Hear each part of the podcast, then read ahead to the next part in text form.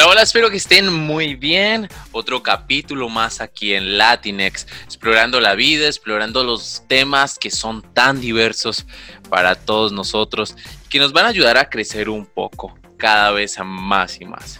El día de hoy tengo un invitado espectacular que vamos a estar escuchándolo semana tras semana mientras nos lo permita la vida con temas espectaculares. Así que no se me vayan porque el tema del día de hoy, se los voy a decir de una vez, son las discusiones en pareja.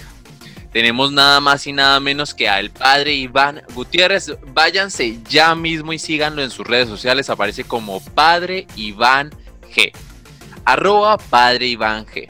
Él es filósofo, teólogo, terapeuta de parejas y terapeuta sexual. Entonces vamos a contar con su presencia. Y para mí es un honor tenerlo acá porque lo conozco de muchos años. Y en este encuentro de la vida lo encontré otra vez en estos caminos. Y en este proyecto dije, él es de las personas que quiero que haga parte de. Y bueno, darle la luz a muchas personas. Así que te saludo con un abrazo desde la distancia porque Iván se encuentra desde Colombia y pues bienvenido, padre.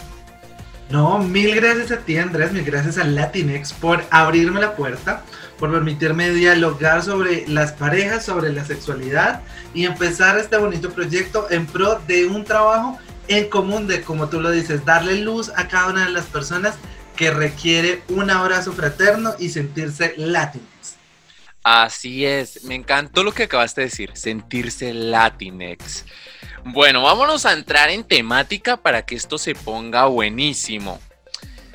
Creo que todos como seres humanos discutimos. ¿Estoy en lo correcto? No, claramente. Todas las personas llegamos a tener discusiones y es algo y es un común denominador en nuestras vidas.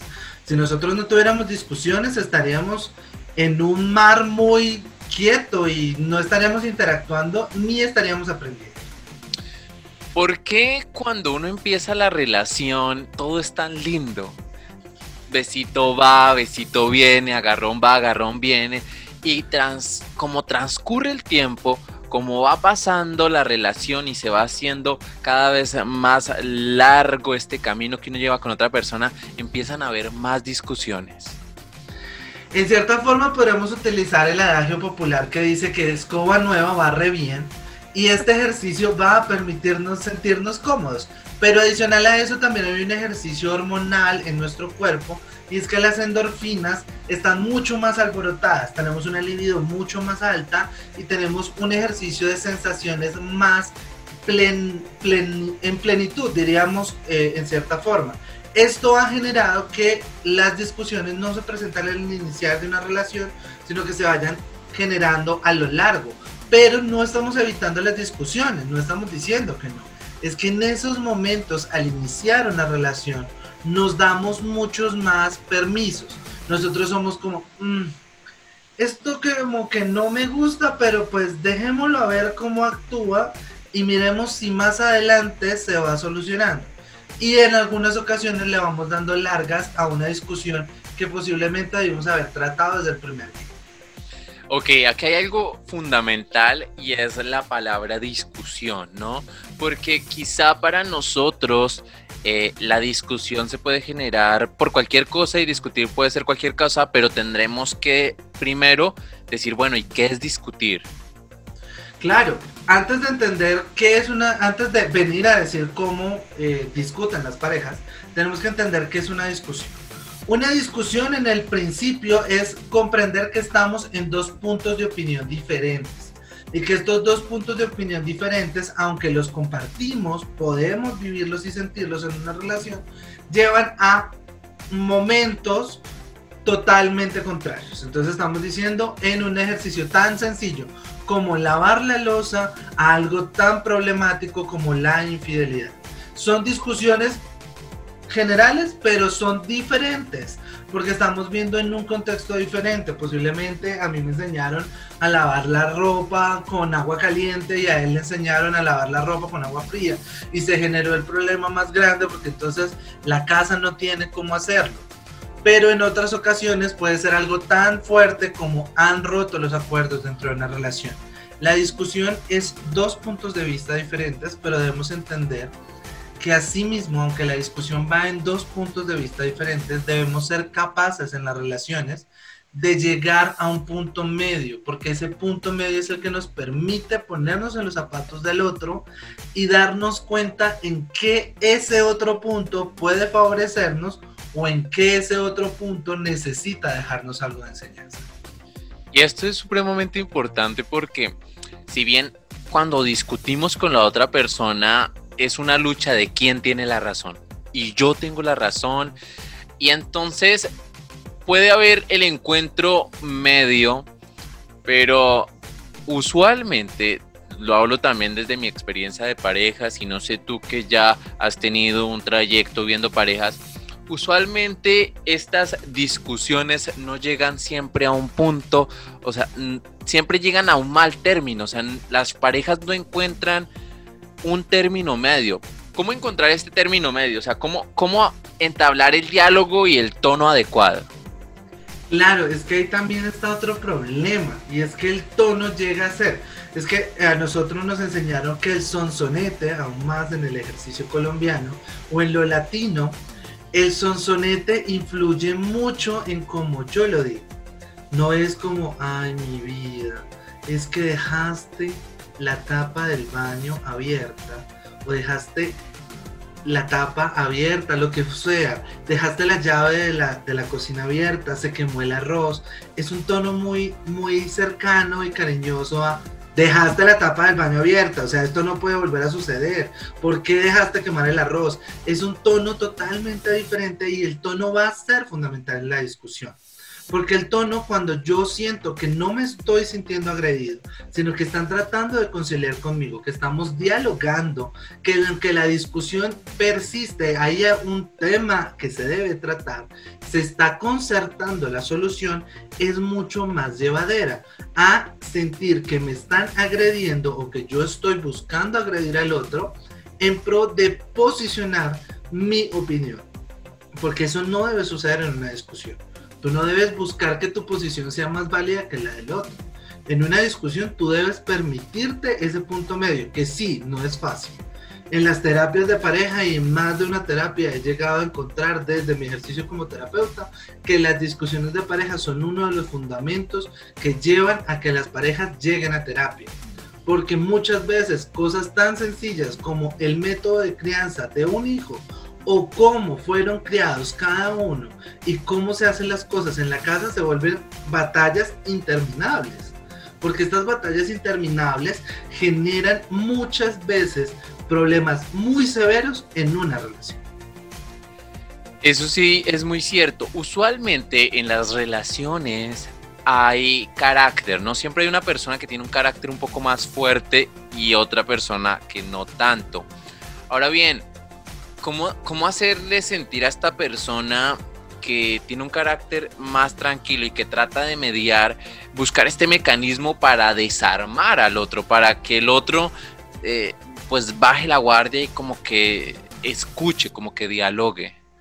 El tema del diálogo dentro de las discusiones es un fomento muy fuerte. No es que de un momento a otro las relaciones entiendan que necesitan ser escuchadas o que el otro necesita ser escuchado muchas veces vamos a tener que ser muy serios en dialogar un tema, sentarnos en un lugar que no es nuestra casa, posiblemente sentarnos en un consultorio de terapia o sentarnos en un lugar neutral que nos permita sentirnos cómodos y relajados, donde podamos decir como, mira, es que esto está pasando.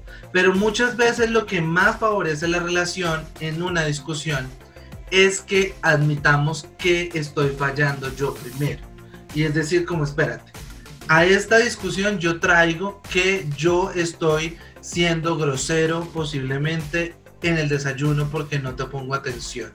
Y después de reconocer lo que yo estoy cometiendo de errores en la relación, en la pareja, vamos a desarmar mágicamente a la persona. Porque muchas veces la otra persona está esperando es que yo me ponga todas las armas y le diga como es que tú eres el culpable. Y si yo llego a decir, no, espérate, es que yo estoy cometiendo estos errores, y cierro la frase como, ahora tú qué crees que está pasando en la relación, tú en qué crees que posiblemente has fallado, la persona ya llega como, espérate, es que no me llegó a pelear, no me llegó a discutir, llegó a solucionar. Y ese ejercicio de sentir que estoy dando una solución a la discusión desde el inicio va a ayudar a que se desarmen y que no haya un pleito, sino que haya un diálogo dentro de la discusión. Muy bien, dicen que para pelear se necesitan dos, ¿no? Exactamente. Bueno, ahora bien, dentro de las discusiones vemos muchas veces que se traen a colación eventos o discusiones del pasado y se vuelve como en cierta forma, digámoslo coloquialmente, en restregarle en la cara otra vez a la persona una falla que tuvo, un comentario, otra pelea antigua. ¿Cómo, cómo decirle a las personas que para que la relación funcione a veces hay que pasar la página. O sea, si ya lo dialogamos, si ya lo eh, llegamos a un punto donde se concilió, pues esto ya se tiene que olvidar. O sea, ¿cómo decirle a esta gente que eso es mejor para poder tener un buen diálogo y un buen tono para pues llevar las cosas de buena manera? Mire que las relaciones de pareja y muchas veces en la terapia, una de los de las principales, en cierta forma, constantes que se presentan es el retomar, el parecer cangrejos. Este ejercicio de cangrejear, coloquialmente como se dice, es muy malo y lleva a que se desgaste una relación. Porque si yo ya traté un tema, lo discutí y en cierta forma consideré que le di la solución adecuada, yo no puedo volver a traerlo en la relación. Yo no puedo llegar a decir, es que hace cuatro años cuando tú miraste en esa esquina, porque es que no estamos haciendo nada. Estamos es deteriorando la relación, estamos quedando en un círculo vicioso que ya no se vuelve un círculo, sino es una espiral. O sea, yo iba cuatro años adelante y me acaban de devolver cuatro años atrás a una situación que no ayuda en nada y da crecimiento a nada. Debemos pasar la página, pero para pasar la página tenemos que perdonar de verdad para perdonar de verdad, en, un cierto, en cierto momento tenemos que primero darnos cuenta en qué se falló, qué dañó esa situación y adicional a eso, entender que esa discusión se quedó atrás y yo ya le di solución. Que si posiblemente la discusión de antes era que la persona no sabía manejar su economía en la relación, que era muy derrochadora y que en este momento de la relación, años después, vuelve a hacerlo, es posiblemente no tengo que iniciar como, es que yo te dije hace tres años que no gastaba, que gastabas más la plata, sino mira, hace tres años logramos superar esto. Necesitamos volver a darle solución a este problema. O sea, yo lo enuncio, pero dejando claro que eso ya pasó y que ya le dimos solución. Y que si le dimos solución en el pasado, este no va a ser un problema actual, sino que vamos a poder darle una solución como se lo dimos antes. Debemos ser inteligentes para enunciar y saber de qué forma enuncio mi pasado. Si yo voy a decir abiertamente en una relación es que mira, cuando nosotros hicimos el trío hace dos años no le viste problema y hoy que hicimos el trío porque es que es tu amigo, hoy si lo ves, es una forma agresiva de decirlo. Pero si yo le digo como mira, nosotros ya tuvimos una experiencia de trío. ¿Qué hay diferencia entre esa experiencia y esta? ¿Qué es tu amigo? ahí cambia totalmente el tono y puedo superar una discusión de pareja.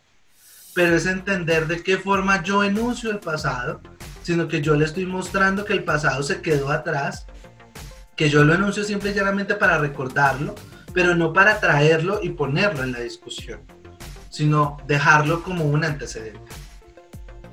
En, ese mecanismo o, en esta carrera que tienen todas las parejas de tratar de sobrellevar una relación, eh, tienen que haber como pautas, estrategias, mecanismos, pero no, no, podemos como nomás decirlo. Creo yo que la pareja se tiene que tomar como un tiempo o para escribirlo o para mirar cómo, cómo son específicamente las estrategias. Cuéntanos un poquito más acerca de estas estrategias. Tenemos que para construir una estrategia principalmente para superar o para manejar una discusión de pareja, tenemos que primero entender que la discusión de pareja nace por una situación. Y en tenerla clara y no que para mí la situación es que convivencialmente no funcionamos, pero para ti es que no funcionamos en otro aspecto, no ayudar a solucionar. En un primer momento, para llegar a eh, en esa estrategia, tenemos que tener claro cuál es la discusión. Si la discusión es el ejercicio de cómo desarrollamos las actividades en casa y esa va a ser la discusión, lo vamos a manejar. Y el primer paso es el diálogo. Yo tengo que llegar a dialogar desde el ejercicio sencillo. Yo tengo que ser humilde, lo que les decía hace un momento. Yo tengo que reconocer que, mira, es que a mí me cuesta arreglar la casa. A mí me cuesta arreglar la casa porque yo llego muy cansado. Pero adicional a eso, porque de pronto no me motiva a coger una escoba. Entonces, eso es el ejercicio de reconocer en el diálogo. Después también tendremos que establecer, como lo decíamos en un momento, si es una discusión muy, muy fuerte, un lugar neutral. Pero es que el lugar neutral también puede ser dentro de nuestra casa. ¿A qué me refiero? Muchas parejas llegan a considerar que dentro del diálogo lo tienen que hacer en su cama, cuando la cama no debe ser el lugar para solucionar una discusión. La cama puede ser el lugar final donde tú ya te lo terminas follando porque te gustó y solucionaste. La reconciliación, la reconciliación. Exacto, la reconciliación. Pero antes, tú debes tener un lugar neutral. Y ese lugar neutral puede ser la mesa, puede ser la sala, un lugar re, eh, puede ser el balcón, un lugar donde regularmente haya gente o que sea de tráfico de gente y que no sea algo significativo, puntual. O sea, tú no puedes solucionar una discusión en el lugar donde tuvieron su primera cita. No, o sea, eso no lo pensemos. Todos vamos a estar con un ejercicio de sentimientos allí. O sea, el segundo punto de encontrar un lugar neutral es generar que ese lugar dé la garantía de que ni tú ni yo somos más poderosos aquí. Somos dos personas que van a darle solución a este problema. Y para ello necesitamos un lugar neutral que después de esto necesitaremos como tercer paso llegar a tener una empatía y una sinceridad. Y esa empatía y sinceridad es ponerme los zapatos del otro. Es decir, como no, en serio, pues es que él llega muy tarde del trabajo y yo no puedo esperar que él coja la escoba a las 11 de la noche, porque pues en cierta forma en su crianza le dijeron que quienes cogen la escoba en la noche son las brujas. Entonces entendamos que en su método de crianza posiblemente no lo va a hacer pero sí lo puedo decir en la mañana como, ay amor, antes de que te vayas, porque no le pegas una barredita a la casa? Son dinámicas en las cuales yo me siento a encontrar al otro y me siento muy cercano. Ese es el ejercicio de la empatía. Y con la sinceridad es permitirme ser claro y decirle, aunque esa es tu respuesta, aunque esta es la solución, no estamos encontrándola. O poder decir como, no, mira que sí, tienes toda la razón, el problema no es cómo barremos, sino que todo el día estamos entrando con los zapatos sucios a la casa. Es darnos cuenta que la sinceridad es ser tan transparentes de que no estamos agrediendo al otro, sino que estamos siendo nosotros mismos con el otro.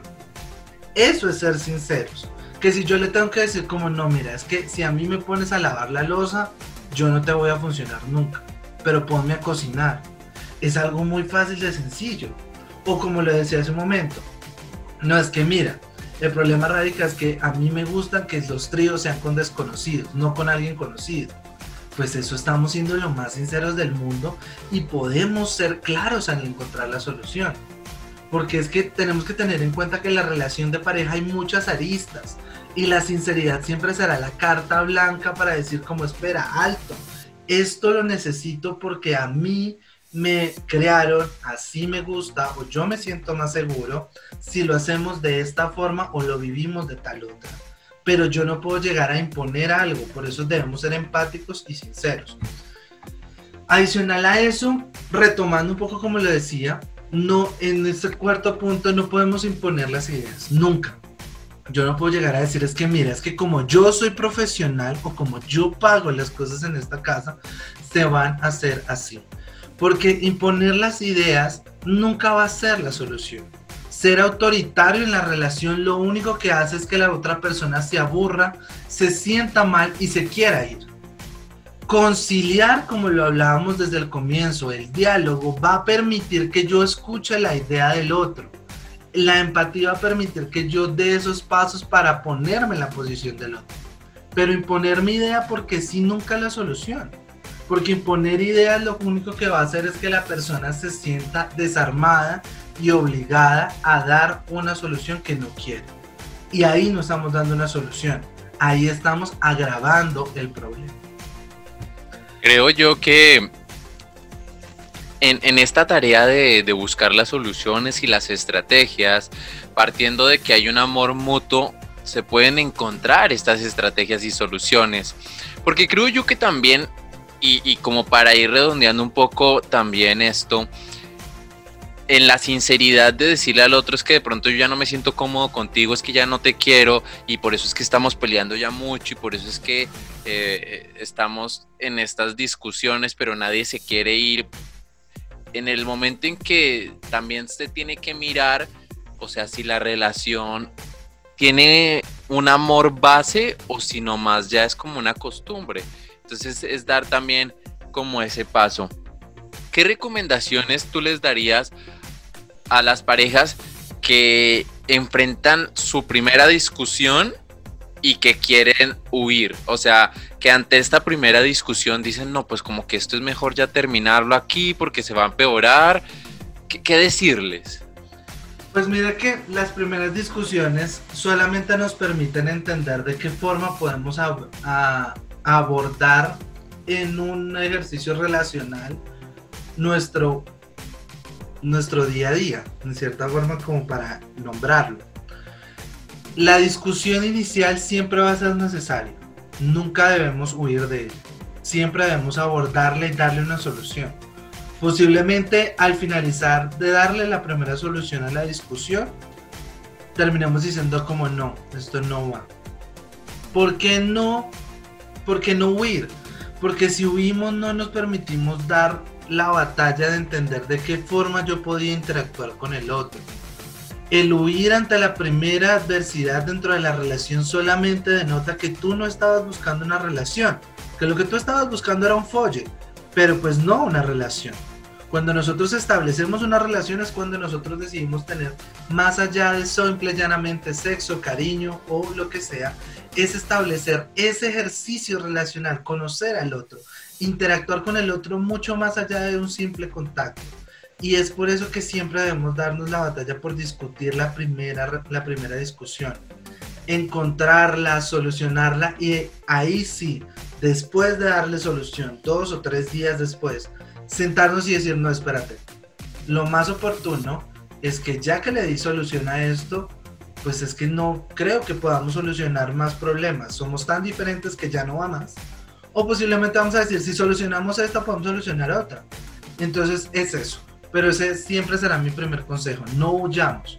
Seamos capaces de creer en nosotros y en la relación. Padre, el tema de las discusiones tiene es extensísimo y tiene pocos directos y concisos. Pero como yo sé que usted va a estar acompañándonos durante mucho tiempo, así es, esperemos que sí. En el futuro vamos a estar retomando discusiones específicas como lo puede ser la infidelidad, como puede ser este, eh, relaciones abiertas, como lo puede ser eh, problemas eh, en el sexo, sexuales. Entonces, pues, por lo pronto, es un abrebocas. Es un abrebocas, así. Por lo pronto, me gustó mucho lo que usted dijo, no huir a la primer batalla. ¿sí? La guerra no se ha perdido, es una batalla que se tiene que luchar y no creer de pronto que porque le di la razón al otro yo perdí o porque el otro me dio la razón a mí yo gané, sino que es como una construcción de parejas. Antes de irnos, una frase célebre, una frase para que la gente diga, me quedo con esta frase el día de hoy del padre Iván. Mientras usted la cranea, padre, yo le recuerdo a todo mundo que pueden seguir al padre Iván en todas sus redes sociales, aparece como padre Iván G y ahí lo pueden seguir en Instagram. Tiene muchísima información que todos los días durante la semana comparte y aquí pues lo vamos a tener semana tras semana. Así que antes de despedirnos, por favor, ilústrenos con esto, con esta frase para que la gente se vaya el día de hoy.